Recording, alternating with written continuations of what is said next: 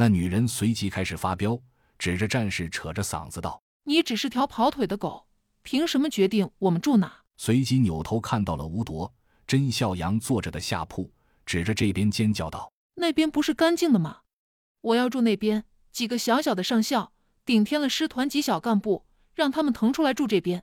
我要住那边，在 HBD 界还没有我做不了主的事儿。把床品给我换新的，马上！”周围的战士气得脸色铁青。咬牙切齿，但他们知道带头走上来的这人身份肯定不简单，却依然坚守岗位。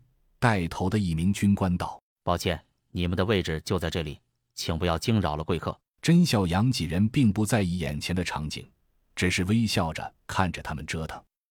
什么贵客？那女人不依不饶：“在这里谁有我贵？老公是不是啊？”中年男人架不住女人闹腾。对坐在最外面的吴铎和甄小阳说：“几位，麻烦你们让让，我靳双明会记得你们的作为，有情厚补。”说着就朝身后的警卫一努嘴。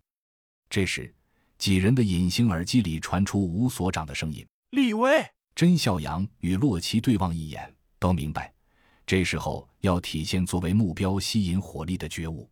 那名警卫伸手过来，准备拉吴铎。吴铎见状，就准备撩回去。却被甄小阳微微按住了胳膊，吴铎略感诧异的刚要回头看甄小阳，却只见白光一闪，一阵凉意掠过，眼前就出现了一根齐肘而断的胳膊，是洛奇。等众人反应过来，那断臂警卫开始惨叫的时候，洛奇已经环刀入鞘，站了起来，淡淡的说：“我不想再听到聒噪，如果你们想活命的话。”那女人吓得脸色铁青。中年男子则满脸怒容道：“请问几位在哪里高就？”洛奇淡淡的道：“和你无关，你不必知道。”说完笑了笑，拿刀柄指了指断臂警卫，说道：“我的刀是砍过丧尸的，你还是想想怎么保命吧。”说话间，那警卫已然将要变异，周围的战士齐齐举枪瞄准了他。只见洛奇刀光又一闪，刚完成变异的石头顿时落地，正掉在红衣女人脚边。嘴巴仍在一张一合，充满着对血肉的渴望。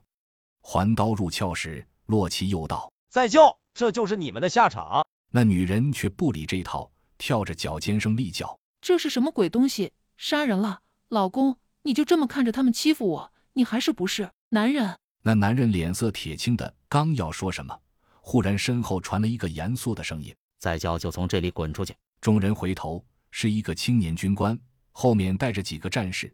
每个人都提着一个金属手提箱。那青年军官道：“空投的病毒疫苗刚到，现在开始配发，不许吵闹，马上到你的位置坐好。疫苗紧缺，需要的人很多。”说话时，眼睛看向了中年人一行。甄孝阳眼神一闪，看到这名军官的军装里面露出了研究所那米防护服的一角，心中有数，